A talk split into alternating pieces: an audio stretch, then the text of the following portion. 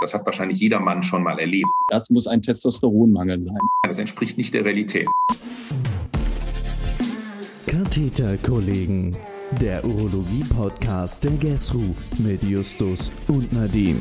Expertenantworten, die in keinem Lehrbuch stehen. Fürs Sofa oder unterwegs. Und damit herzlich willkommen zu einer neuen Folge der Katheterkollegen, Folge Nummer 20 inzwischen. Und natürlich ist der liebe Katheterkollege Nadim wieder dabei und wieder in unterschiedlichem Terrain heute.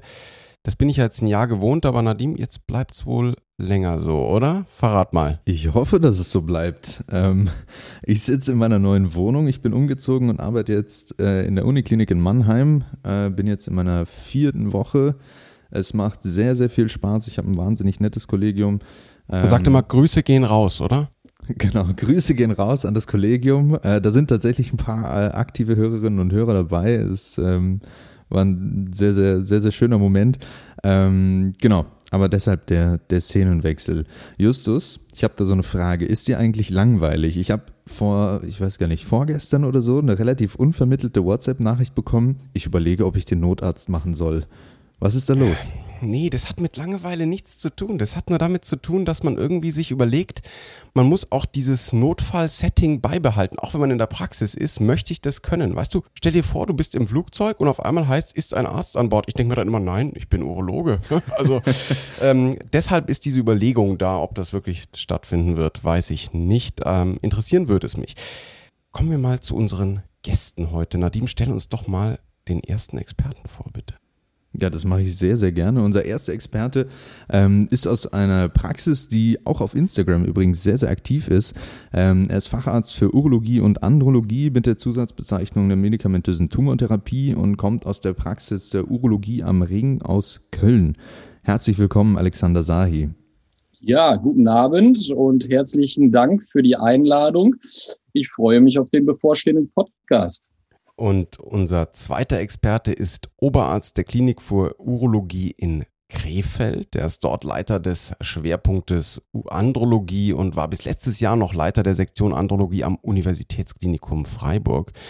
Die aufmerksamen Hörerinnen und Hörer werden jetzt merken, dass es wieder ein Experte aus Krefeld ist, denn schon Jens Westphal war in der Folge Game of Stones Experte zum Thema Urolithiasis. Wir begrüßen heute herzlich willkommen Christian Leiber-Kaspers. Ja, äh, vielen Dank für die nette Einführung. freue mich sehr, dass ich heute Abend hier bei dem Podcast auch mitwirken darf und äh, bin gespannt auf Ihre Fragen. Hoffe, den angehenden Kolleginnen und Kollegen ein paar Tipps und Tricks vielleicht mitzugeben. Ich bin ja äh, schon ein paar Jährchen dabei, ziemlich genau 27 sind es jetzt, glaube ich. Also eine gewisse klinisch-andrologische Erfahrung bringe ich mit. Vielleicht kann ich hoffentlich da ein bisschen was äh, Gutes beitragen. Ja, auch von mir herzlich willkommen. Justus, ich würde sagen, wir steigen einfach mal direkt ins Thema ein. Ja, was ist denn das Thema? Wir haben ja noch gar nicht darüber gesprochen, sag mal. Ja, ich dachte, der Folgentitel gibt es schon so ein bisschen her. Heute soll es gehen um die erektile Dysfunktion und ähm, ich würde sagen, wir steigen jetzt einfach mal direkt ein. Ich bin ja, wie gesagt, sehr, sehr neu im Business und ich stelle mir die Frage, wann gehört die Frage nach der Erektion überhaupt mit zur urologischen Anamnese? Wie frage ich danach und wie teile ich es dann vielleicht für mich so ein bisschen ein? Fangen wir doch mal damit an, Herr Sahi. Wann frage ich überhaupt nach der Erektion? Ja, also aus meiner Erfahrung ist es so, dass bei vielen Patienten, die sich jetzt bei mir vorstellen, sowohl in der Praxis als auch in der Vergangenheit in der Sprechstunde in der Klinik, die kommen natürlich aufgrund des Anliegens explizit. Ähm, auf der anderen Seite, wenn ich jetzt Patienten gen zur generellen urologischen Vorsorge sehe, stelle ich die Frage auch stets. Also man muss dann so ein bisschen zweiteilen. Wenn das jetzt im Rahmen der Vorsorge ist, ähm, unterhält man sich natürlich auch über Miktionsverhalten etc. Und dann frage ich natürlich auch, wie es um die sexuelle Qualität bestellt ist. Wenn dann gesagt wird, es ist soweit alles in Ordnung, dann gehe ich da auch nicht weiter drauf ein, weil man muss natürlich auch so ein bisschen darauf achten, ob der Patient überhaupt darüber reden möchte, ja oder nein. Ne? Wenn er da keinen Gesprächsbedarf hat, sollte man das natürlich auch nicht erzwingen wenn, ähm, wenn er sagt, er hat da Probleme, ab diesem Zeitpunkt gehe ich dann sicherlich genau gleich damit um, als wenn jemand zu mir kommt, der primär sagt, er hat Erektionsprobleme. Das heißt, ich würde dann explizit fragen, seit wann ihm aufgefallen ist, dass die Erektion schlecht ist oder nachgelassen hat oder gar, gar nicht mehr vorhanden ist. So, das ist natürlich immer eine wichtige Frage. Ähm, anschließend würde ich sicherlich auch mal erfragen, ob es aus seiner Sicht irgendein Ereignis gegeben hat, ab wann es schlechter geworden ist. Ich meine, häufig wird das dann verneint, aber durchaus kann das sein, dass der Patient ja sagt, ja, es hat ein Event stattgefunden, XY, und ab da habe ich gemerkt, dass meine Erektionsfähigkeit nachgelassen hat.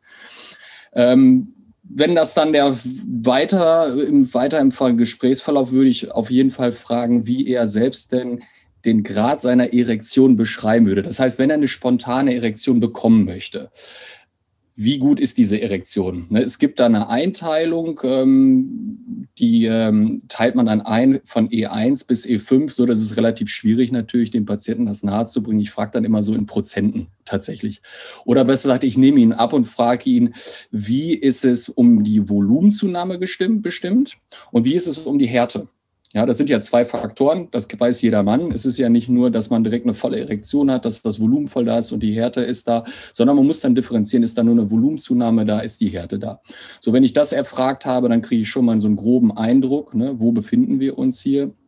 Würde dann sicherlich weiter fragen, ob morgendliche Erektionen bestehen. Und wenn ja, wie häufig?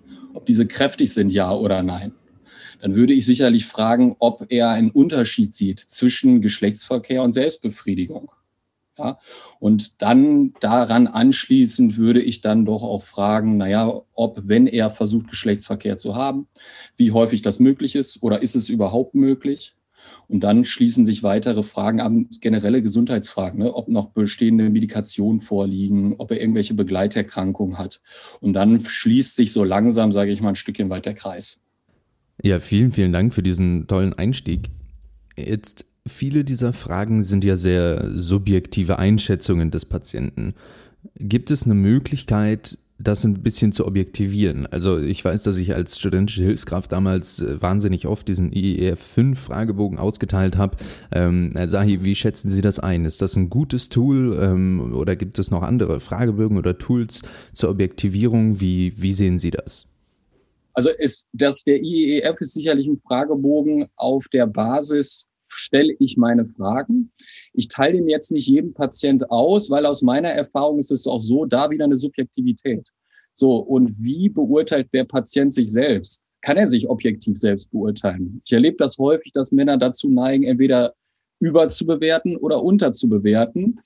Ich habe das früher sehr viel benutzt, die Fragebögen. Bin jetzt nicht, weil ich sage, die sind nicht gut, aber bin so ein bisschen davon abgerückt und ähm, mache das ein bisschen nach meiner eigenen Einschätzung auch. Aber den IEF, den gibt's ja einmal mit fünf Fragen, den gibt's auch erweitert mit noch mehr Fragen. Allerdings ist das immer auch mit ein bisschen Arbeit verbunden und dann stellt sich die Frage, was für eine Konsequenz ziehe ich daraus? Also in meinem täglichen Alltag, in meinem täglichen Alltag nutze ich es jetzt nicht so häufig. Ja. danke für die Praxisnähe gleich zu Beginn. Herr Leiber-Kaspers, bringen Sie uns doch alle mal auf denselben Stand. Ähm, wie funktioniert überhaupt eine Erektion, beziehungsweise was funktioniert im nächsten Schritt dann nicht, wenn eine erektile Dysfunktion da ist? Ja, das ist gar keine ganz einfache Frage und der Podcast soll jetzt auch nicht zu ausufern werden. Ich möchte jetzt nicht die komplette Neuro-, Elektro- und äh, Muskelphysiologie äh, der Erektionsfunktion wiederholen ich sag mal so, es ist ein relativ komplizierter Vorgang und wir alle sind uns klar, in der Regel passiert zunächst etwas im Gehirn. Es muss irgendeine Form von sexueller Stimulation stattfinden, zumindest bei den sexuell bedingten Erektionen. Das ist vielleicht schon der erste wichtige Unterschied. Es gibt ja auch reflektorisch bedingte Erektionen. In der Regel ist es so, dass die klassische Morgenerektion eine Erektion ist, wo keine sexuellen Träume oder Stimulationen stattfinden. Das muss man also schon mal getrennt betrachten. Ich wage auch zu behaupten, dass die regelmäßig stattfindenden nächtlichen Erektionen, der gesunde Mann hat zwei bis drei Erektionen pro Nacht während der Tiefschlafphasen, nicht immer und obligat mit sexuellen Träumen assoziiert ist. Auch wenn man uns gerne unterstellt, wir würden eigentlich nur an Sex denken.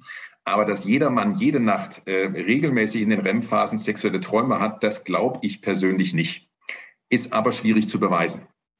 So, kommen wir zur eigentlichen sexuell bedingten Erektion zurück. Wir brauchen eine Stimulation. Wir müssen bestimmte Zentren im Gehirn aktivieren. Das ist längst bekannt. Sie kennen das funktionelle MRT-Untersuchungen. Da liegen männliche Probanden in einem Hochleistungs-MRT und dann kann man sozusagen genau sehen, welche Zentren hier vermehrt durchblutet werden.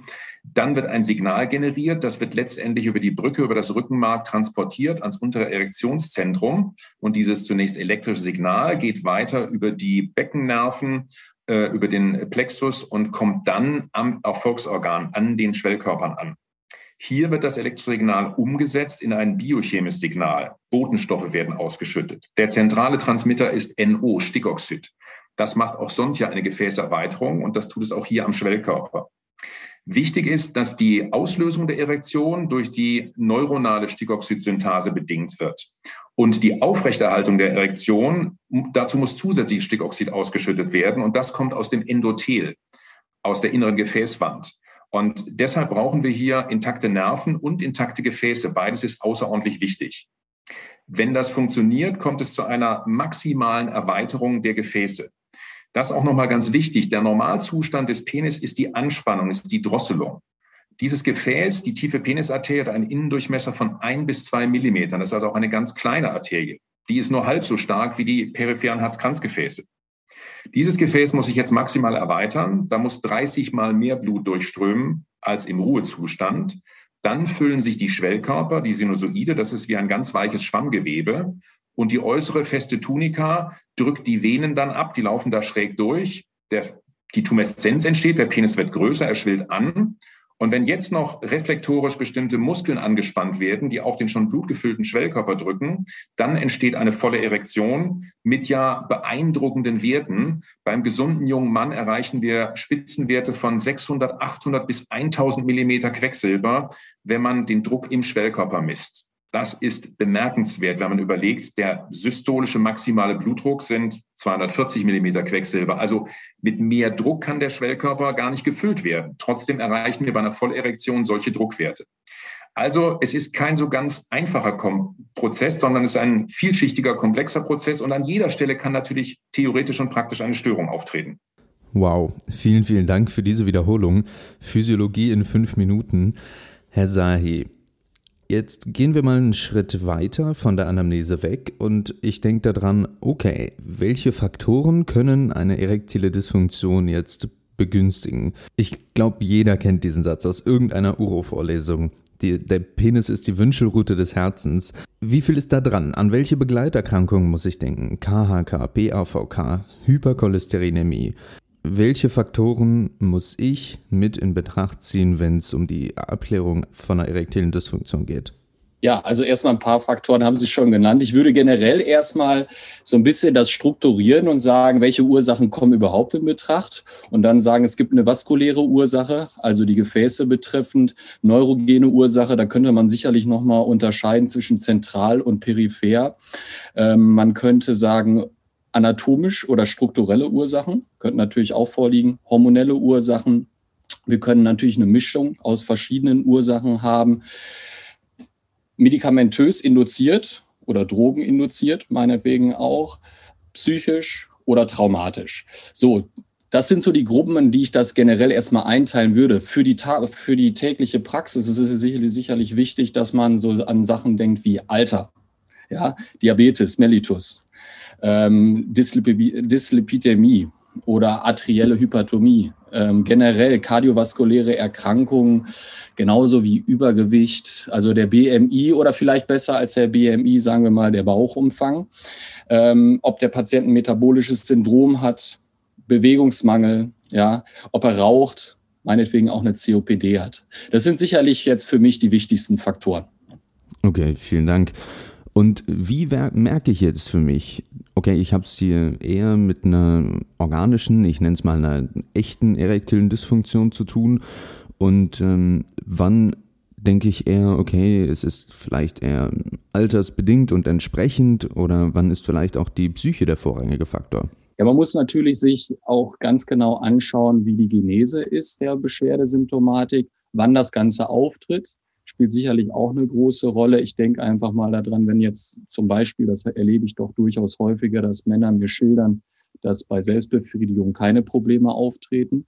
Aber wenn es dann zum Geschlechtsverkehr kommen sollte, dann haben die Probleme, eine penetrationsfähige Erektion zu erreichen. Ja, das ist jetzt ein lapidares Beispiel, aber sicherlich wäre das ein Grund, an eine Psychosomat, also eine psychische Genese zu denken. Wenn der Patient anamnestisch schildert, dass in der Vorgeschichte irgendwelche Probleme dahingehend bestehend waren, sollte man sicherlich auch daran denken.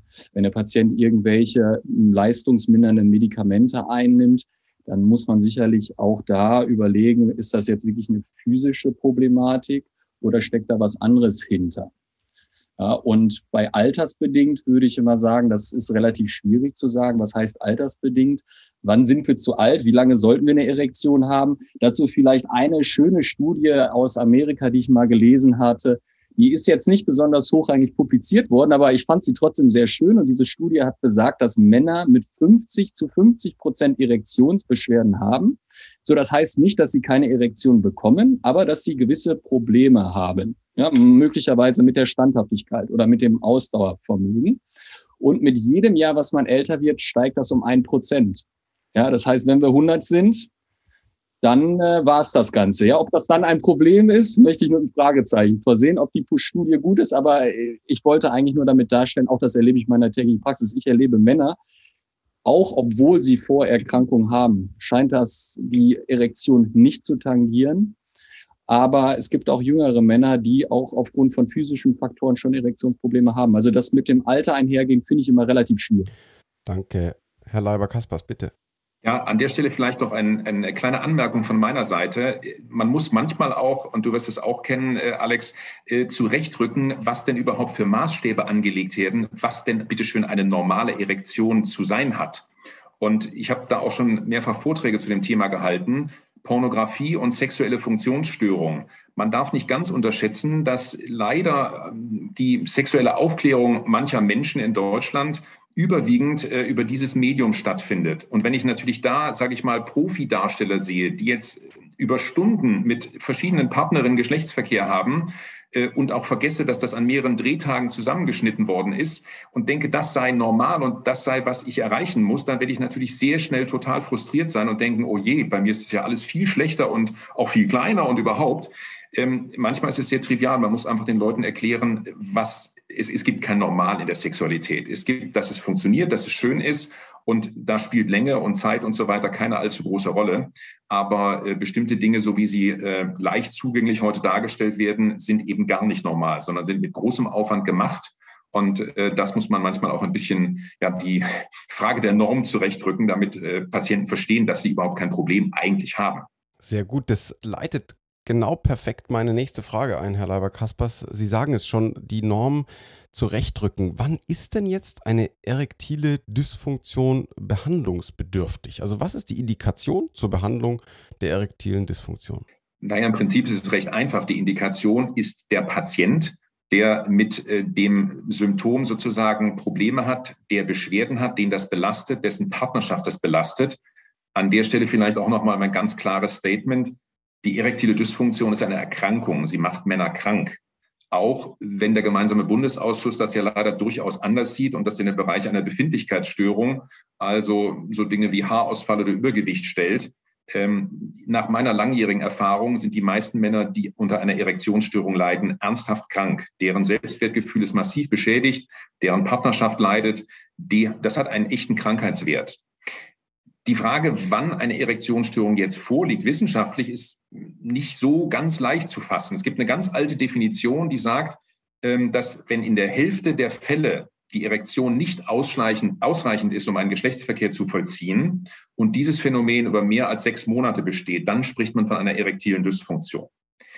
Will heißen, wenn es mal nicht klappt, liegt natürlich noch keine Erektionsstörung vor. Das hat wahrscheinlich jeder Mann schon mal erlebt. Und da ist aber eben auch der Punkt, wie man damit umgeht. Es gibt dann Männer, die sich das extrem zu Herzen nehmen, die extrem sofort besorgt sind und die überhaupt nicht mehr entspannt, und das ist ja notwendig, ich hatte es vorhin gesagt, das nächste Mal an die Sache rangehen können, sondern die machen sich sofort einen riesen Kopf, geraten unter Stress, schütten Stresshormone aus, alle Gefäße ziehen sich zusammen, dann funktioniert das mit der Erektion nicht mehr. Auf jeden Fall nicht mehr, wenn Sie mit einer Partnerin oder einem Partner zusammenkommen wollen. Also im Prinzip die gültige Definition ist auch, das muss man sagen, wird durchaus kritisiert, sehr auf den reinen penetrativen Geschlechtsverkehr fokussiert.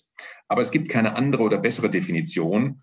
Und wir hatten es vorhin von den Fragebögen. Da gibt es natürlich auch eine Skalierung, dass man sagt, wenn so und so viele Punkte erreicht werden oder der Punktestand so und so niedrig ist, dann liegt eine leichte, mittlere, schwere Erektionsstörung vor. Das sind fließende Definitionen und ich glaube, die spielen dann letztendlich in der Wissenschaft eine Rolle, wenn es um wissenschaftliche Auswertung geht. Klinisch ist, glaube ich, ganz im Vordergrund der Patient und seine Bewertung der Situation. Ja, das kann ich genauso bestätigen. Geht mir auch so. Ähm, jetzt mal die Frage, wenn wir jetzt mal von Medikamenten erstmal absehen und das noch ein bisschen hinteranstellen und zum anderen auch die voroperierten Patienten ähm, rausnehmen, mit welchen Empfehlungen oder therapeutischen Ansätzen schicken Sie denn Ihre Patienten äh, dann nach Hause, Herr Leiber-Kaspers? Also das ist eigentlich relativ einfach. Es gibt ja ähm, Leitlinien, Behandlungsempfehlungen auch für die erektile Dysfunktion. Keine deutschsprachige, beziehungsweise, das äh, muss man gleich dazu sagen, es gibt eine einzige deutschsprachige S1-Leitlinie. Das ist aber eine neurologische Leitlinie, also von Neurologen geschrieben. Und das bitte ich immer sehr zu beachten. Ähm, aus meiner Sicht sollte man sich da ganz klar auf die Leitlinie der Europäischen Urologenvereinigung fokussieren. Und hier kann man nachlesen, dass der erste Schritt die Erkennung von Risikofaktoren ist und die Behandlung von Risikofaktoren. Und der Versuch, eine Lebensstiländerung bei unseren Patienten herbeizuführen, was eine Herausforderung darstellt, eine ernsthafte Herausforderung. Es ist toll, wenn einem das gelingt. Und ich bin da an manchen Stellen sehr pragmatisch. Also äh, ich denke, du wirst es ähnlich machen, Alex, wenn jemand zu mir kommt und ähm, über eine ach so schlechte Erektionsfunktion sich beklagt und dann kurze Zeit später auf meine Frage, ja, wie sieht's aus mit dem Rauchen? Äh, frank und frei erklärt, na ja, so 30, 40 Zigaretten am Tag rauche ich schon, Herr Doktor. Dann muss ich sagen, lieber Patient, jetzt musst du dich mal entscheiden. Was willst du? Gute Erektion oder weiter rauchen? Beides wird auf Dauer nicht gehen. Gleiches gilt für Patienten, die stark übergewichtig sind, erhebliches viszerales Fett mit sich rumtragen, überhaupt nicht sportlich aktiv sind. Das kann man mit guten wissenschaftlichen Daten belegen. Körperliche Aktivität, sportliche Fitness erhöht die sexuelle Präsenz, erhöht die sexuelle Fitness. Da gibt es ganz klare Zusammenhänge. Wenn ich einen Patienten habe, der hat einen Bluthochdruck, der ist zuckerkrank, dann müssen diese Begleiterkrankungen optimal eingestellt werden, um weitere Folgeschäden zu vermeiden. Das sollte, denke ich, immer der erste Schritt sein. Und dann gilt es mit dem Patienten zu definieren, was kann ein Behandlungsziel sein und wie kann man das erreichen. Man muss den Patienten sicher auch ein bisschen Geduld einimpfen, denn in der heutigen Zeit muss alles schnell und sofort und am liebsten will man natürlich das Problem sofort und gleich gelöst wird. Das geht aber nicht immer und schon gar nicht, wenn der schädigende Risikofaktor schon seit einem Jahr oder seit einem Jahrzehnt besteht. Das muss man, glaube ich, manchen Patienten auch ein bisschen erklären.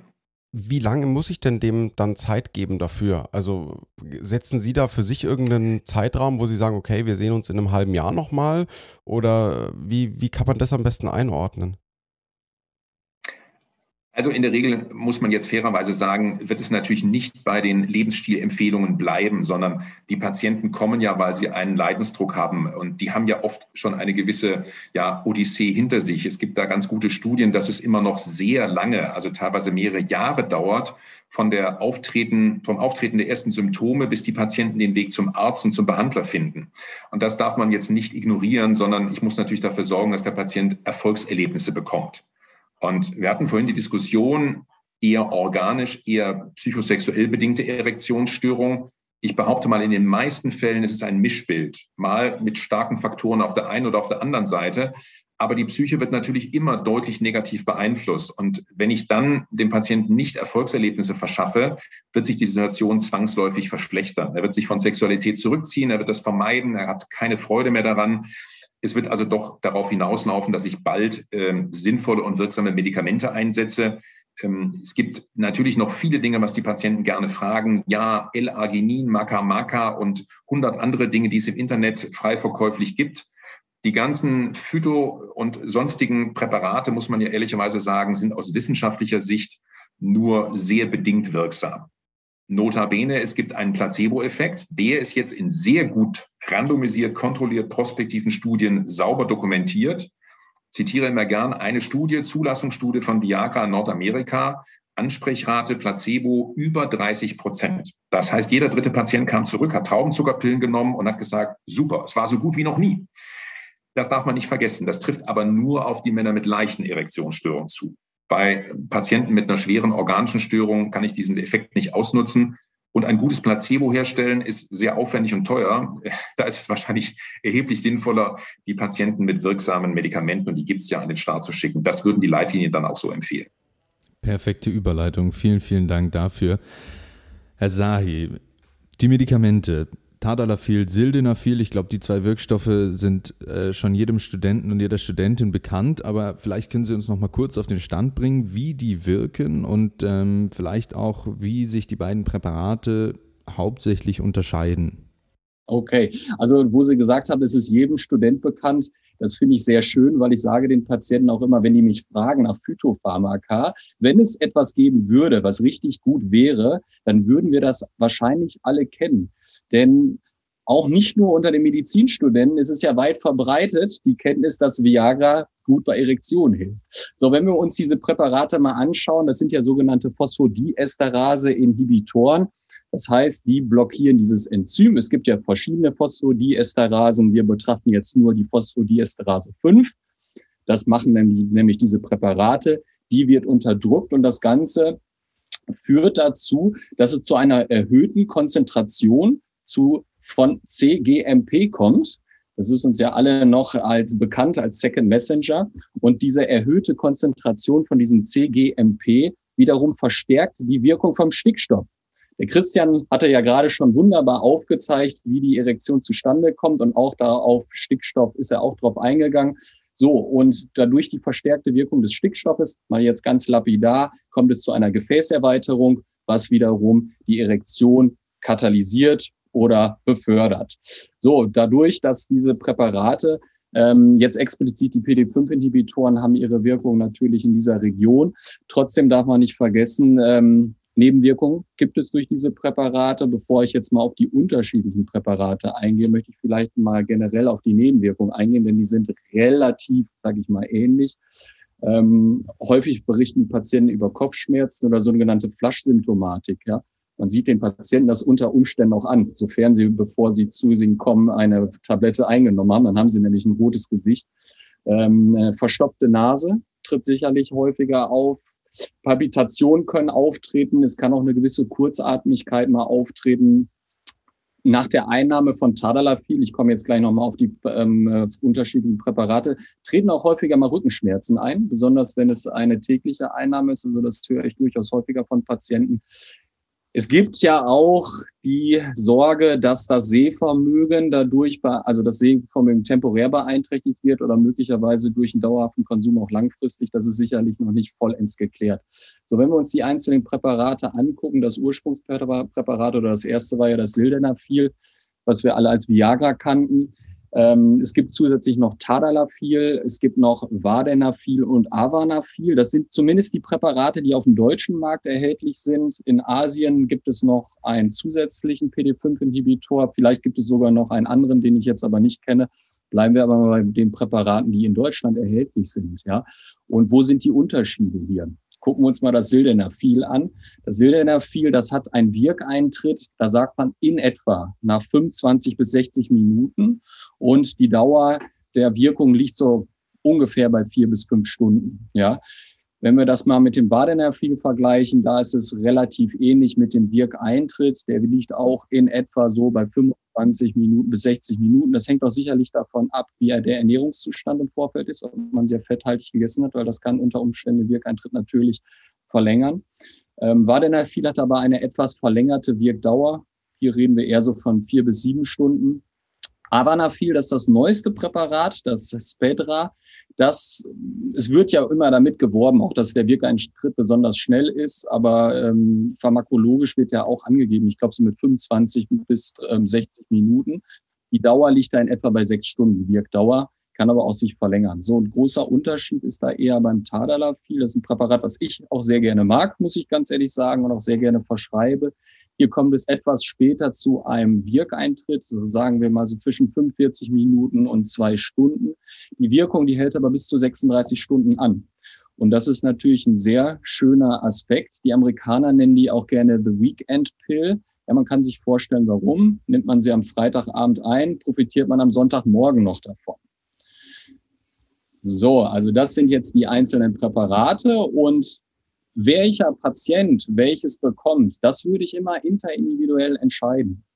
Entschuldigung, eine ganz kleine Anmerkung, nur weil es aus Patientensicht natürlich außerordentlich wichtig ist. Ähm, diese Medikamente sind ja alle nach wie vor in Deutschland verschreibungspflichtig. Das werden vielleicht einige Kollegen mitbekommen haben. Es gab ganz kurzfristig jetzt mal auch einen kleinen äh, Mediensturm, dass äh, Sildenafil, also das ehemalige Viagra, plötzlich ähm, rezeptfrei verkauft werden sollte. Da haben aber dann äh, meine Fachgesellschaft, also die Deutsche Gesellschaft für Urologie, die Deutsche Gesellschaft für Andrologie und andere interveniert und haben das also abgewendet, was ich für richtig halte. Aber alle Medikamente in diesem Bereich, das hatte ich auch schon gesagt, sind nicht erstattungsfähig. Das heißt, die Patienten müssen es selber bezahlen. Und da gibt es einen großen Unterschied. Das Sildenafil, das Vardenafil und das Tadalafil sind alle als Generika verfügbar, also zu einem deutlich günstigeren Preis als die Originale. Das neueste Präparat liegt auch unter dem Patentschutz, das Spedra. Das kostet also einen erheblichen Mehrpreis. Und deshalb ist es so, dass es äh, insgesamt jetzt keine besonders große Rolle spielt, weil Patienten verständlicherweise fragen, warum soll ich so viel mehr Geld ausgeben für ein Präparat, was jetzt nicht in irgendwelchen Belangen den anderen deutlich überlegen ist. Das ist vielleicht ein wichtiger Hinweis. Da habe ich jetzt noch einen ganz wichtigen Hinweis, besonders für die Niedergelassenen. Da muss ich ein kleines bisschen widersprechen, denn das Tadalafil in 5 Milligramm pro Tag kann man bei einem Kassenpatienten auf Kassenrezept verschreiben, sofern die N40 kodiert ist. Das heißt, die benigne Prostata oder das benigne Prostatasyndrom. Das lässt sich tatsächlich machen und man läuft auch nicht unbedingt Gefahr, damit in Regress zu laufen. Und gleiches gilt auch bei Privatpatienten, wenn man Tadalafil 5 Milligramm verschreibt und die Diagnose BPS aufs Rezept äh, dazufügt, dann wird das in der Regel erstattet. Kleiner Kniff, ja. Sehr guter Hinweis. Ich würde sagen, wir bleiben einmal kurz bei den Dosierungen. Ähm, Sie haben gesagt, Sie mögen das Tadalafil gerne, beziehungsweise verschreiben es gerne. Ähm, über welchen Zeitraum sollte das eingenommen werden und ähm, wie oft, welche Dosierung? Also wenn man jetzt von, man muss ja unterscheiden, bei dem Tadalafil strebe ich hier eine Dauermedikation an, dann äh, würde ich fünf Milligramm pro Tag verschreiben. Ähm, letztendlich darf man nicht die Vorstellung haben, dass das einen kurativen Charakter hat.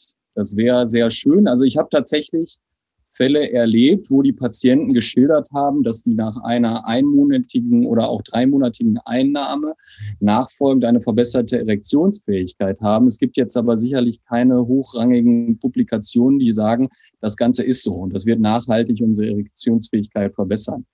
So es ist tendenziell so, dass man immer überlegen muss oder dass ich auch mit dem Patienten bespreche, wie, wie hoch die sexuelle Aktivität ist und wie hoch auch die Freiheit ist, die die da genießen wollen. Wenn Sie jetzt ein kurzwirksames Präparat haben oder einnehmen, dann muss man das Ganze natürlich ein Stückchen weit planen.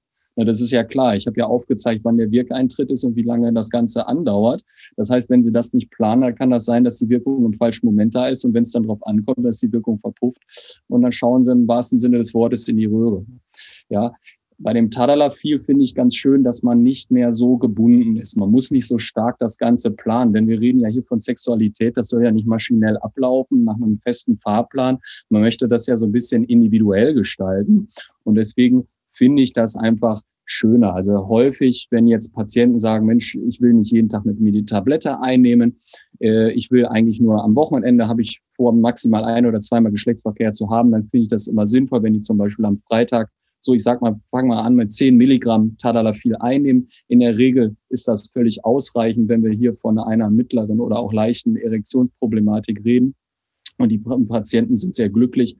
Wenn das nicht ausreichend ist, kann man natürlich hoch auf 20 Milligramm gehen. Ähm, darüber hinaus würde ich nicht gehen. Und dann werden sicherlich der Effekt wird nicht besser, aber die Nebenwirkungen werden erhöht. Ähm, bei Patienten, die irgendwie so ein bisschen mehr Freiheit haben wollen oder auch bei älteren Patienten, die auch vielleicht ein Stückchen weit Probleme schon mit Miktionsbeschwerden haben, setze ich wirklich gerne das Tadalafil mit fünf Milligramm täglich ein und erziele hier auch wirklich große Erfolge. So, wenn man jetzt merken sollte, dass diese tägliche Medikation mit fünf Milligramm, gerade bei dem etwas älteren Patient, ja, möglicherweise schon beflügelt, aber nicht ausreichend ist, um also zuverlässig Geschlechtsverkehr zu haben, könnte man natürlich überlegen, noch bedarfsweise kurzwirksames Medikament dazuzugeben. Das ist sicherlich jetzt nicht, was in der Leitlinie empfohlen wird, aber durchaus praktikabel und was auch zum Ziel führen kann. Na, sehr, sehr praxisnah, sehr schön. Justus, du siehst aus, als wolltest du was sagen. Ich wollte sagen, dass dich ja diese Situation jetzt eigentlich im Moment gar nicht so sehr ähm, beschäftigt, sondern eher andere Situationen, oder? Wenn die Patienten äh, dich in der Klinik das fragen, geht es ja um eher eine andere Situation, was die erektile Funktion angeht, oder? Justus, als würdest du meine nächste Frage kennen. Äh, genau, und zwar geht es um ein Patientengut, was wir ja bisher äh, relativ bewusst ausgeschlossen haben, und zwar um die Patienten nach radikaler Prostatektomie. Das ist ähm, ein Eingriff, den ich jetzt quasi nach meinen ersten vier Wochen sehr, sehr häufig auf der Station sehe. Ähm, und die Patienten haben natürlich Fragen. Viele davon sind präoperativ schon geklärt. Aber wie ist es denn? Ähm, gibt es präoperativ schon Parameter dafür, wie das Outcome, jetzt nicht das onkologische, sondern das hinsichtlich der Idee, postoperativ aussehen wird? Ähm, und wie kann der Patient postoperativ dieses Outcome vielleicht positiv beeinflussen? Ja, ähm, das ist eine extrem gute und richtige Frage, die ich nicht richtig gut beantworten kann. Ich bin ganz ehrlich. Und ich habe zu dem Thema auch schon wissenschaftliche Vorträge gehalten. Also es ist nicht so, dass ich mich nicht damit intensiv beschäftigt hätte. Aber das ist tatsächlich problematisch.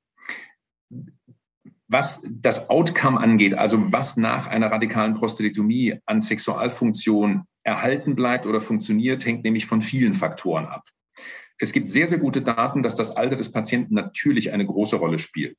Das hatte Alex vorhin schon gesagt. Das Alter per se ist ein Risikofaktor für Erektionsstörungen. Natürlich macht es einen riesen Unterschied, ob ich bei einem 50-Jährigen ein Prostatakarzinom operiere oder bei einem 75-Jährigen.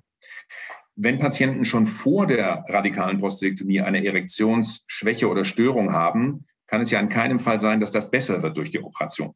Das ist klar. Und da kommt es eben auch drauf an. Ja, das Risiko für Begleiterkrankungen wie Zuckerkrankheit, Bluthochdruck, Fettstoffwechselstörung steigt einfach statistisch mit dem Alter. Das heißt, hier kann ich schon einen sehr guten Eindruck gewinnen. Und wir wissen aus vielen Studien, dass das Ergebnis nach Operation eben erheblich besser ist, wenn die Patienten vor der radikalen Prostatektomie noch eine gute, eine volle Erektionsfunktion haben. Also das ist sicher eine Schlüsselfrage. Das ist aber natürlich eine Statuserhebung. Das kann ich also leider nicht wesentlich beeinflussen. Die Frage der sogenannten penilen Rehabilitation, also was kann ich tun für meinen Penis, für meinen Schwellkörper nach der Operation, ist leider auch nicht hinreichend geklärt. Es gibt eine schöne äh, Abfrageuntersuchung bei, ich glaube, über 100 urologischen Kliniken in Deutschland und man hat, glaube ich, 30 oder 40 verschiedene Schemata evaluieren können, wie das da oder dort oder dort gemacht wird, weil es keine wissenschaftlichen Daten gibt, die zeigen, dass irgendetwas davon eindeutig besser wäre oder nicht. Es fängt schon mit der Frage an, infektionsunterstützende Medikamente. Da gibt es Kliniken, die fangen schon vor der Operation an. Manche fangen mit der Katheterentfernung an. Andere warten noch vier Wochen, sechs Wochen nach der Operation. Die Frage ist nicht geklärt. Es scheint aber so zu sein, dass ein frühzeitiger Beginn einer irgendwie erektionsfördernden Maßnahme nach der Operation sinnvoller ist, als lange zu warten. Das kann man jetzt sowohl an kleinen Studien bei Menschen, das ist ja nicht so einfach, mit Schwellkörpergewebebiopsien, vor allen Dingen aber an Tiermodellen sehr schön zeigen. Je länger ich eine Phase habe mit einer vollständigen Erektionsstörung, wo keine Erektion mehr stattfindet, desto eher kommt es zu Gewebsveränderungen. Und ich hatte es bereits gesagt, im Schwellkörper reden wir von glatter Gefäßmuskulatur, also ein Muskelgewebe, was von regelmäßigem Training lebt. Und wenn ich wochenlang, wenn ich monatelang keine Erektion mehr habe, dann kommt es zu messbaren und darstellbaren Gewebsveränderungen. Es findet eine Bindegewebsanlagerung statt und die Patienten sehen das am Ende auch. Nach einem Jahr oder im schlimmsten Fall nach zwei Jahren ist der Penis geschrumpft, der ist eindeutig kleiner. Also ein frühzeitiger Therapiebeginn ist sicher sinnvoll. Was ich dann mache, muss man gucken. Ähm, der Hinweis vielleicht noch bei einer nicht nervschonenden Operation, wenn ich also leider auch noch einen ausgedehnten Tumor habe, ist es natürlich überhaupt nicht sinnvoll, jetzt Präparate wie die PDE5-Hämmer einzusetzen. Denn die machen ja nur eine Verstärkung der natürlichen Erektion. Und wenn hier gar kein Signal mehr ankommt am Schwellkörpergewebe, kann ich das nicht verstärken. Das ist ganz einfache Mathematik. Nix mal Verstärkung bleibt nix, egal wie groß Verstärkung ist, wie gut das wirksam ist. Hier muss ich also zum Beispiel eher vielleicht ein Vakuumpumpensystem einsetzen und zumindest passiv die Schwellkörperblut befüllen oder die zwar nicht besonders beliebte, aber hocheffektive Schwellkörperinjektionstherapie, also gefäßerweiterte Medikamente, das gute alte Prostaglandin. Das hilft bei diesen Patienten sehr wohl und äh, kann eben dazu führen, dass die wieder ausreichend gute Erektionen bekommen. Also früh beginnen ist sicher sinnvoll, Aber wie genau, das muss man dann im Einzelfall definieren. Das hängt von verschiedensten Faktoren ab. Ja, sehr, sehr gut. Ähm, eine kleine Rückfrage zu dem, was Sie gesagt haben. Welchen Einfluss hat denn jetzt die intraoperative Nervschonung? Also Sie haben gesagt, klar, wenn keine Nervschonung stattgefunden hat, tendenziell eher schlecht für die Erektion. Ähm, aber es gibt ja auch die einseitige Nervschonung. Ähm, wie, wie, wie beeinflusst die Nervschonung und die einseitige Nervschonung das Outcome hinsichtlich der erektilen Funktion? Also zunächst Statement, der Operateur selber und seine Kenntnis der Operationsmethode ist ein Schlüsselfaktor für die postoperative erektile Funktion. Notabene, es kommt nicht darauf an, mit welchem Verfahren operiert wird. Es gibt keine echten wissenschaftlich guten Vergleichsstudien, ob eine offene, nervschonende radikale Prostatektomie besser ist als eine laparoskopische nervschonende Prostatektomie oder eine roboterassistierte laparoskopische nervschonende Operation. Man muss ein bisschen vorsichtig sein. Manche Studien, vor allem wenn sie aus einem einzelnen Zentrum kommen, von einem einzelnen Spitzenoperateur, der schon tausende solcher Operationen gemacht hat, liefern unnatürlich gute Ergebnisse. Unter Experten ist eigentlich ziemlich klar, wenn ich einen Patienten habe mit einer akzeptablen Erektionsfunktion und ich habe einen vernünftigen, guten Operateur mit einer hohen Erfahrung und er operiert beidseits nervschonend, dann darf ich erwarten, dass nur in 30 bis 40 Prozent der Fälle die Erektionsfunktion nach der Operation genauso gut ist wie vorher. Das ist die Realität. Wenn ich also Studien auf Kongressen sehe, dass 90 Prozent der Patienten nach der Operation eine gute Potenz haben, die GV-fähig ist, dann kommen mir Zweifel. Das kann fast nicht sein. Das entspricht nicht der Realität. Und es ist klar, wenn Sie nur einseitig nervschonend operieren, werden die Zahlen tendenziell schlechter. Wenn Sie beidseits nicht nervschonend operieren, müssen Sie davon ausgehen, dass Sie in 80 bis 90 Prozent der Fälle eine schwere Erektionsstörung haben. Das ist leider die Realität. Mhm. Man, was Sie vorhin gesagt haben, wie die penile Rehabilitation gemacht wird, äh, sieht man, wenn man Patienten übernimmt, wie ich gerade aus jahrelangen äh, Vorbehandlungen, wie unterschiedlich durch die Jahre die penile Rehabilitation durchgeführt oder auch nicht durchgeführt wurde. Ähm, Sie haben mit Recht gesagt, dass es jetzt keine aktuell gültige, sehr gute, harte Evidenz dazu gibt, wie man es machen sollte. Herr Sahi, wie machen Sie es denn jetzt, wenn der Patient nach OP oder vielleicht wie besprechen Sie es mit ihm präoperativ oder postoperativ, wie die penile Rehabilitation abzulaufen hat? Also das ist erstmal wirklich sehr schwer. Das ist eine sehr gute Frage, mit der man sich auch häufig beschäftigt, aber auch eine schwer zu beantwortende Frage, da wir da nicht eine klare Vorgehensweise haben. Ne? Das hat der Christian ja schon wunderbar aufgezeigt und ich muss auch sagen, sein Statement zu der Operation fand ich hervorragend. Das ist nämlich auch meine Erfahrung, dass das Können des Operateurs maßgeblich entscheidend ist. Da wollte ich nochmal eingehen, das fand ich wirklich super. Das ist auch meine Erfahrung. So, wenn wir jetzt über die Rehabilitation reden. Ich persönlich finde es schon aus den auch bisher schon genannten Gründen sinnvoll, dass man, sofern auch Nerve-Sparing, sage ich mal, gemacht worden ist, dass man anfängt, mit einem PD5-Hämmer zu arbeiten, dass wir versuchen, ein Stückchen weit den Motor am Laufen zu halten, ja, dass das Gewebe in Anführungsstrichen nicht so atrophiert. Es gibt ja Kollegen, die postulieren, dass man mit einer frühzeitigen Stoßwellentherapie, mit einer niedrig energetischen Stoßwellenenergie die Rehabilitation unterstützen kann. Es liegen da sicherlich keine guten Daten vor man muss sich überlegen, ob man das machen möchte oder nicht. Es gibt in Deutschland auch Kollegen, die das postulieren. Das persönlich habe ich jetzt noch nicht durchgeführt. Ich würde es jetzt dem Patienten auch nicht zwangsweise anbieten, muss ich ganz klar sagen. Ähm, neben der medikamentösen Therapie, was man natürlich versuchen kann, ist, wenn wir hier reden von der glatten Muskulatur und wir wollen sie trainieren, wäre oder bestünde ja die Möglichkeit, Vakuumtraining durchzuführen. Das heißt, nicht nur, dass wir die Vakuumpenis Pumpe nutzen, um damit eine passive Erektion zu erzeugen, also pass, äh, äh, durch den Unterdruck, sondern dass man das als Training nutzt, dass man jetzt sagt, drei bis fünf Mal pro Woche über einen gewissen Zeitraum diese Penispumpe ansetzt, eine Erektion erzeugt, die kurz hält, das Ganze wieder ablässt und das Ganze wiederholt. Ja, kann man sicherlich den Patienten anbieten, man kann es versuchen. Das ist eine Maßnahme, wo ich durchaus schon Erfolge erzielt habe mit den Patienten. Jetzt muss man natürlich sich die Frage stellen, lag das auch an der Expertise des äh, Operateurs und lag das am Faktor Zeit, dass einfach postoperativ ist zu einer verbesserten Rekonvaleszenz gekommen ist. Bei den Patienten war es dann sicherlich auch so, dass sie unter Einfluss eines PD5-Inhibitors standen. Ähm, oder lag es tatsächlich an dem Training?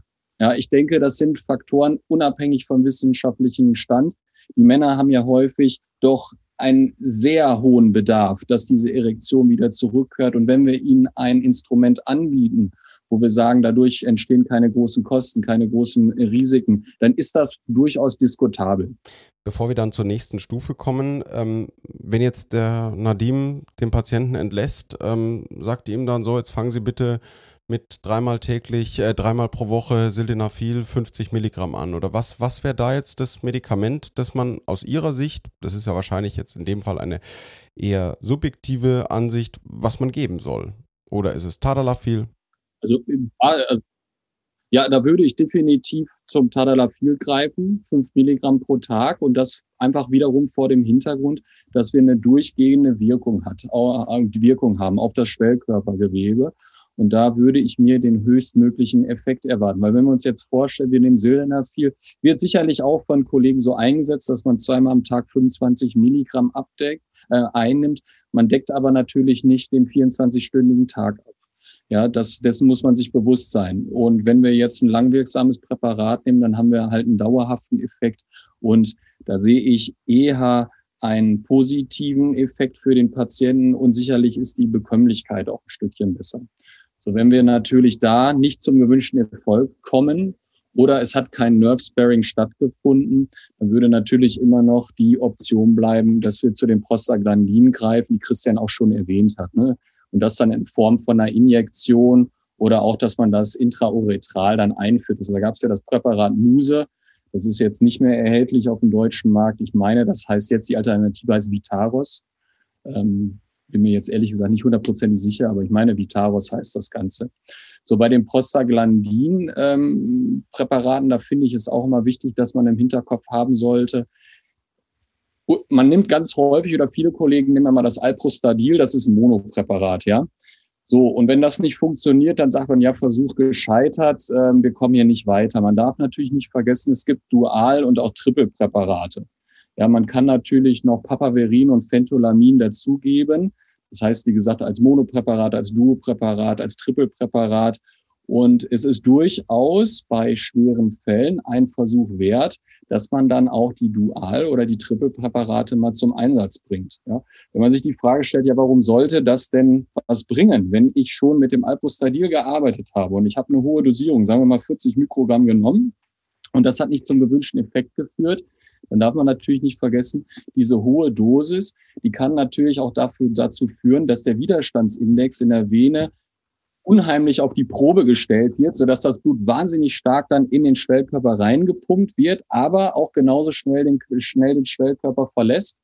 So, und dann könnte man durch die Zugabe der anderen Präparate so ein bisschen dafür sorgen, dass das besser gestaut wird oder unter Umständen sogar auch noch mit einem Penisring arbeiten. Ja, das sind dann wirklich harte Geschütze, die man auffährt. Und da muss man sich die Frage stellen, ob es einem das einem wert ist, aber einfach nur aufzuzeigen, was es für Möglichkeiten gibt. Danke für die ehrliche Einschätzung und sehr konkrete Sache. Herr Leiber-Kaspers, jetzt haben wir dem Tadalafil 5 Milligramm und Penispumpe empfohlen. Ähm, wie lange habe ich denn eigentlich Geduld, bis ich zur nächsten Stufe komme, bevor wir dann zur letzten Stufe kommen. Wie lange haben Sie Geduld, bis Sie dann den nächsten Schritt gehen? Also die, die Frage, lieber König, ist natürlich nicht, wie lange ich Geduld habe, sondern wie lange der Patient Geduld hat. Ich werde ihm selbstverständlich erklären, dass es so etwas glücklicherweise wie Rehabilitation auch auf Gewebeebene gibt. Und wir wissen aus vielen Studien, dass wenn Nerven bei der operativen Präparation nur gequetscht, gedehnt, gezerrt wurden, dass sie sich durchaus zu einem Stück weit wieder erholen können. Nervenwachstumsgeschwindigkeit, man nennt sich dunkel in der Physiologie, ein Millimeter pro Monat. Das heißt, wenn da was drei, vier Millimeter auseinander ist, kann das schon ein halbes Jahr dauern, bis das wieder zusammenwächst. Und auch nur dann, wenn die Kabelhülle noch steht. Aber es gibt klare Daten, die zeigen, dass eine Erholungsmöglichkeit in einem Zeitraum von bis zu 18, 24 Monaten nach der radikalen Prostatektomie besteht. Man muss aber dazu sagen, das ist äh, ein allmählicher Prozess. Man kann also nicht erwarten, wenn im ersten halben Jahr überhaupt keine Verbesserung stattfindet, dass dann plötzlich nach neun, nach zwölf Monaten da eine rapide Verbesserung eintritt. Das ist typischerweise so nicht der Fall, sondern es fängt am Anfang an und wird langsam schrittweise immer besser. Und so nach 18, 24 Monaten ist dann bei allen Patienten das Plateau erreicht. Das zeigen eben auch einige Studien, dass mit medikamentöser Unterstützung man etwas schneller an dieses Plateau kommt, aber letztendlich die Zahlen nicht wesentlich zu verbessern sind. Das heißt, bei manchen Patienten wäre es auch denkbar, dass die eben diese 24 Monate warten und dann ein gewisser Grad der Verbesserung eintritt. Auf der anderen Seite muss ich sagen, ich finde es kaum zumutbar, wenn Patienten sozusagen zwei Jahre lang auf eine erfüllte Sexualität verzichten, nach einer hoffentlich erfolgreich und kurativ durchgeführten Krebsoperation. Da würde ich jetzt sagen, muss man den Patienten vorher Angebote machen. Und die gibt es ja. Und das vielleicht schon mal ein, ein wirklich wichtiges Statement aus meiner Sicht. Man sollte Patienten ganz klar kommunizieren, wenn es nach der radikalen Prostektomie eine auch schwere Erektionsstörung gibt. Es gibt immer eine Lösung. Die Frage ist, ob der Patient jede Art von Lösung akzeptieren wird. Aber es gibt eine Lösung. Ich kann im Prinzip, ohne mich zu weit aus dem Fenster zu lehnen, jedem Patient helfen, so er es will. Ja, sehr gut, dass Sie es schon anfangen zu erwähnen. Ich wollte nämlich keine rhetorische Frage stellen. Es ist ja bekannt, dass Sie absoluter Experte sind, was die Schwellkörperprothesenimplantation angeht. Ähm, jetzt haben wir ausreichend lange gewartet. Der Patient und ich haben uns entschieden, so kann es nicht weitergehen. Ähm, was kann ich dem Patienten jetzt mitgeben, wenn der vielleicht erstmal eher schockiert ist oder, oder eher verängstigt ist über diesen Eingriff, was ihnen sicherlich auch oft entgegengebracht wird? Ähm, wann macht das jetzt wirklich Sinn? Haben wir eigentlich schon so gut wie geklärt, aber wie läuft es dann ab und wie sind die Zufriedenheitsraten der Patienten? Ja, also ich denke, was man dem Patient vielleicht immer ganz gut erklären kann, ist, es ist ein funktionelles Implantat, was hier verwendet wird. Es stellt eine Organfunktion wieder her. Und zwar auf relativ natürliche Art und Weise, denn da wird etwas in die Schwellkörper und in den Organismus eingesetzt, was man nachher von außen nicht mehr sehen und was der Patient selber auch nicht mehr als fremd wahrnimmt. Ja, ähm, ist es natürlich ganz anders, aber wenn ich ein völlig kaputtes Hüftgelenk habe und nicht mehr laufen kann vor Schmerzen, dann wird mir ein Unfallchirurg ein neues Hüftgelenk einsetzen und ich kann wieder sehr gut laufen und sehr lange und kann auch wieder Sport treiben. So, wenn meine Schwellkörper, Nerven, Gefäße und so weiter kaputt sind und die normalen konservativen Maßnahmen alle nicht helfen, und das ist jetzt eine wichtige Voraussetzung, denn das ist ein Punkt, der ist nicht ganz unwichtig, im Gegensatz zu den Medikamenten ist es erstaunlicherweise so, bei einer schweren definierten organischen Erektionsstörung, zum Beispiel nach Prostatakrebsoperation, wo jetzt alle konservativen Maßnahmen ausgeschöpft sind, da wird die operative Behandlung erstaunlicherweise, aber so ist es in Deutschland, von den Krankenkassen vollständig bezahlt. Das ist auch eine wichtige Information, weil Patienten da immer wieder ja, Sorgen haben, sie müssten also 10, 15, 20.000 Euro aus eigener Tasche bezahlen. Das ist nicht der Fall. Diese Operation kommt am Ende für fast jeden Patient aus meiner Sicht in Frage, wenn er sich für eine Lösung dieser Art entschließt. Sinnvoll ist ganz wichtig die Einbeziehung der Partner und des Partners. Und dann muss man sagen, ist das eben eine Lösung. Wir haben 1973 das erste hydraulische Penisimplantat auf der Welt implantiert. Also mehr als äh, ja, 50 Jahre sozusagen Erfahrung inzwischen. Und ähm, das ist natürlich eine Situation, wo man sagen kann, technisch ist die Lösung perfekt ausgereift. Das ist ein sehr funktional gutes Implantat. Wenn Sie die wissenschaftlichen Daten sich anschauen, die Zufriedenheitsraten sind die beeindruckend. Die liegen bei Männern, die sich für das Verfahren entschließen, in der Größenordnung von 90, 95 Prozent Zufriedenheit. Und auf Seiten der Partner oder Partner erreichen wir ähnlich gute Zahlen. 90 Prozent der Männer, die das Verfahren durchführen lassen, würden auf die Frage antworten, machen Sie das nochmal? Würden Sie es Ihrem besten Freund empfehlen? Ja, ganz sicher. Also meine Wahrnehmung ist, und das darf ich jetzt, glaube ich, sagen, nach 25 Jahren Erfahrung in dem Bereich, die Patienten sind in der Regel mit dieser Lösung, wenn das dann gut funktioniert, natürlich gibt es ein operativer Eingriff, es gibt gewisse Risiken, es gibt Komplikationen, aber wenn das gut gemacht ist und keine Komplikationen auftreten, extrem zufrieden. Und das vielleicht der letzte Punkt zu dem Thema. Es ist dann schon erstaunlich, dass man konstatieren muss, in Deutschland stagniert die Zahl dieser Operationen seit vielen Jahren in einer Größenordnung von insgesamt 6, 7, 8, 900 Penisimplantate pro Jahr in ganz Deutschland. Und wir haben eine Vergleichszahl, das sind circa, glaube ich, nach wie vor 15.000 radikale Prostatektomien, die in diesem Land pro Jahr gemacht werden. Da gibt es also, und das ist auch meine Wahrnehmung, eine Vielzahl von Patienten, die finden nicht den Weg in diese Richtung oder in diese Lösung. Und das finde ich sehr bedauerlich und deshalb möchte ich die Gelegenheit hier nutzen, angehenden Kolleginnen und Kollegen das nochmal ganz klar mitzugeben. Das sollte man dann durchaus unbedingt ansprechen und man darf nicht so tun, als würden wir heute noch die Implantate von 1973 verwenden und als ob das ein ganz schwieriges und ganz unnatürliches und ganz komplikationsträchtiges Verfahren wäre. Das ist es nicht. Ja, wunderbar. Vielen, vielen Dank für diesen Einblick. Ähm, wir haben hier, Justus, wir haben hier noch so einen, so einen dritten Block äh, auf, unserem, auf unserem Notizzettel. Ähm, und zwar, äh, ich fand es im Studium immer so ein bisschen abstrakt, aber ähm, das ist was, was Patienten ja auch ganz aktiv fragen, wenn sie denn jetzt eine erektile Dysfunktion irgendwie bemerken, habe ich einen Testosteronmangel. Und ähm, da wollte ich ähm, so ein bisschen mit Ihnen drauf eingehen, Herr Sahi zuerst. Wann ist der Testosteronmangel eine Ursache für eine Idee, an die ich denken muss? Und ähm, ja, wie, wie ist da die Pathophysiologie? Vielleicht können Sie uns da so einen kleinen äh, Abriss zu geben. Ich versuche das als kleinen Abriss zu halten, weil das ist sicherlich auch ein Thema, insbesondere jetzt auch Testosteronmangel. Damit könnten wir Bücher füllen. Beziehen wir das jetzt mal auf Erektionsfähigkeit. Also das ist sicherlich eine Sache, die höre ich ständig, ja, dass die Patienten die Vermutung haben, weil es mit der Erektionsfähigkeit nicht funktioniert oder nicht so, wie sie sich das vorstellen, das muss ein Testosteronmangel sein. So, wenn wir uns aber mal auch zugrunde liegende Daten angucken, dann muss man sagen, dass eine, dass die Erektionsfähigkeit relativ spät erst leidet, wenn man einen Testosteronmangel hat oder andersherum formuliert, da muss der Testosteronspiegel schon sehr niedrig sein. So, wenn wir jetzt mal an das Thema Testosteronmangel denken, wann sollten wir überhaupt an einen Testosteronmangel denken bei einem Patienten und wie gehen wir dann überhaupt weiter vor? So, also wie ich schon gesagt habe, alleinig nur Erektionsprobleme als Grund und Anlass zu nehmen, dass man da eine Hormondiagnostik fährt, das ist sicherlich ein Stückchen weit übers Ziel hinausgeschossen. Ich würde da explizit natürlich auch noch Faktoren fragen, wie, wie sieht es denn mit der Libido aus? Also wie steht's um die Lust nach Verkehr. Denn das erlebe ich doch sehr häufig, dass die Männer, die wirklich einen ausgeprägten Hormonmangel haben, gar nicht mal mit der, mit der Sorge kommen oder mit dem Problem kommen, dass sie, die Erektion nicht funktioniert, dann die sagen mir tatsächlich, meine Lust ist nicht vorhanden. Mich interessiert das einfach gar nicht. Ja, dann darüber hinaus würde ich dann auch fragen, wie ist es sonst um die mentale Konstitution bestimmt? Leidet man unter depressiver Verstimmung? Ja. Wie ist es um die physische Qualität bestimmt? Ist man schnell müde? Ist man schnell abgeschlagen? Wie sieht es mit der Schlafqualität aus? Ähm, ich würde sicherlich auch fragen, Transpirationsneigung, das heißt schwitzelstark, ja oder nein.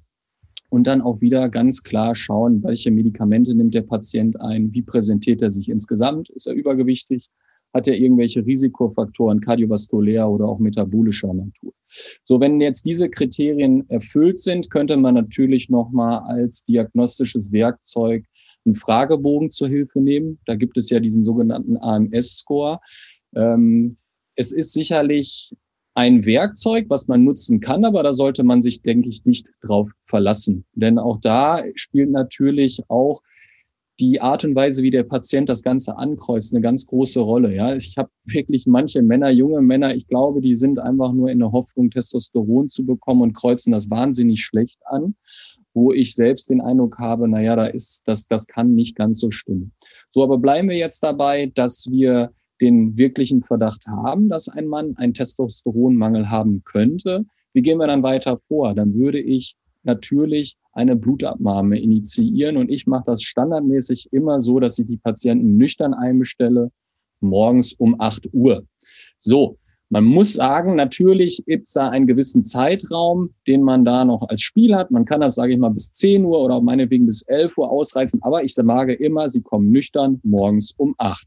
So, und ich mache niemals nur eine Blutentnahme. Ich mache immer zwei Blutabnahmen.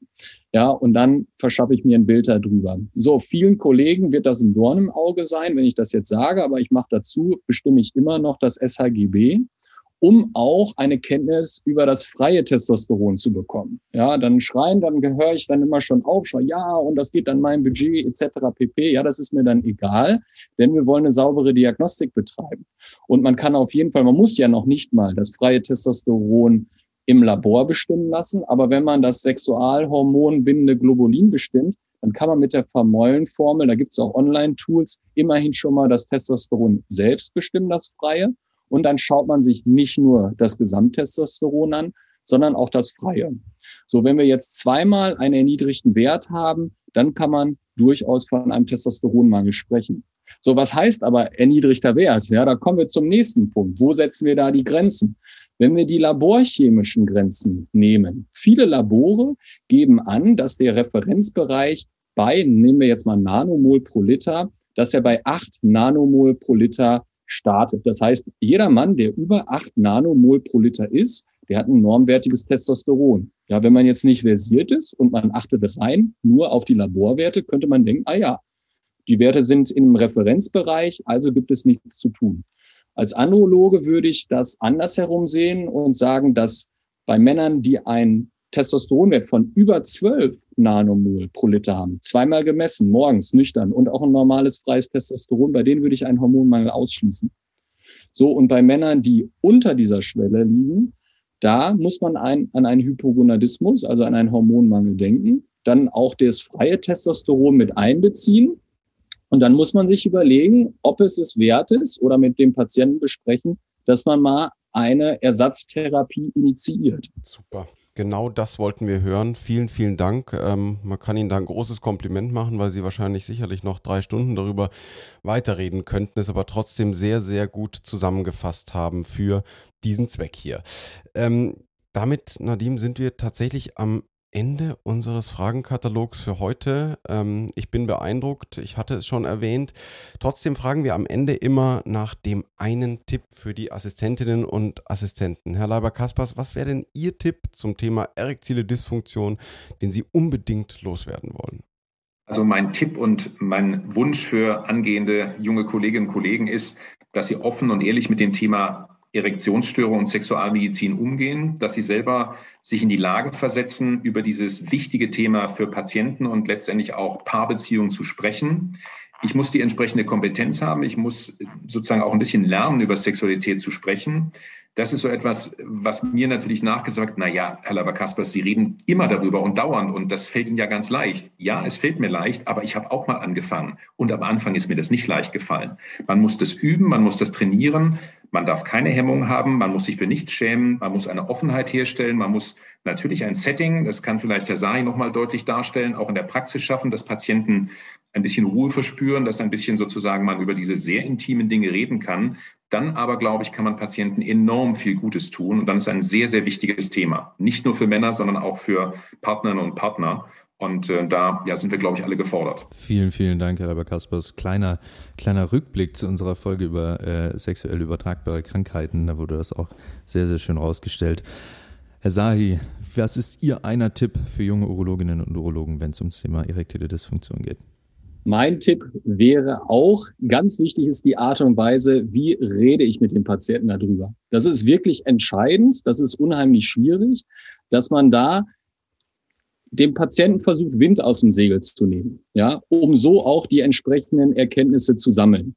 Ansonsten äh, stimme ich dem Christian voll und ganz zu, aber das ist wirklich ein ganz besonders wichtiger Punkt, weil ansonsten kommt man nicht zum Ziel. Super, vielen, vielen Dank. Justus, dann sind wir ja tatsächlich am Ende. Alle äh, regelmäßigen Zuhörerinnen und Hörer wissen jetzt, was kommt, und zwar mein Werbeblock. Ähm, ich finde es absolut grandios und der Justus auch, äh, wie häufig sich ähm, Leute über Instagram melden und sagen, ey, könnt ihr nicht eine Folge da und dazu machen? Bitte, bitte, liebe Zuhörerinnen und Hörer, macht das weiter. Das freut uns ungemein. Ähm, ihr erreicht uns über Instagram am schnellsten. Äh, Katheterkollegen und ansonsten auch oldschool per Mail an podcast.gestro.de. Ansonsten, Justus, du wolltest noch einen Tipp geben, einen, einen, einen Anhörtipp. Genau, ich habe, also ich höre viele Podcasts, äh, bilde mich damit auch so ein bisschen fort äh, beim Laufen oder auf der Couch, wie es bei uns ja heißt. Ähm, und MedMind war eine Podcast-Folge zur erektilen Dysfunktion, die ich auch ganz gut ergänzend zu unserer heutigen Folge fand, ähm, die ich absolut empfehlen kann, weil sie sehr gut aufgemacht ist, eine sehr, sehr gute Struktur hat. Und ähm, zum Thema Instagram muss ich auch sagen, Nadim, es ist beeindruckend. Du hast es ja schon gesagt. Ähm, wir freuen uns auch, wenn ihr irgendwann mal jemanden hört oder seht und denkt, denkt, Mensch, der könnte eigentlich gut für einen Podcast geeignet sein, sagt uns Bescheid. Wir freuen uns darüber. Und auch wenn ihr Fragen oder Kritik habt, meldet uns, euch unter podcast.gestro.de. Und an dieser Stelle auch von mir nochmal vielen, vielen Dank für diese super Folge, Herr Leiber Kaspers, Herr Sahi. Ganz, ganz gut. Herzlichen Dank. Alles Gute. Bis zum DGU hoffentlich. Tschüss. Tschüss. Das war Katheterkollegen, euer Urologie-Podcast der GESRU mit Justus und Nadim. Alle Folgen gibt's auf eurem Lieblings-Podcast-Portal oder auf gesru.de.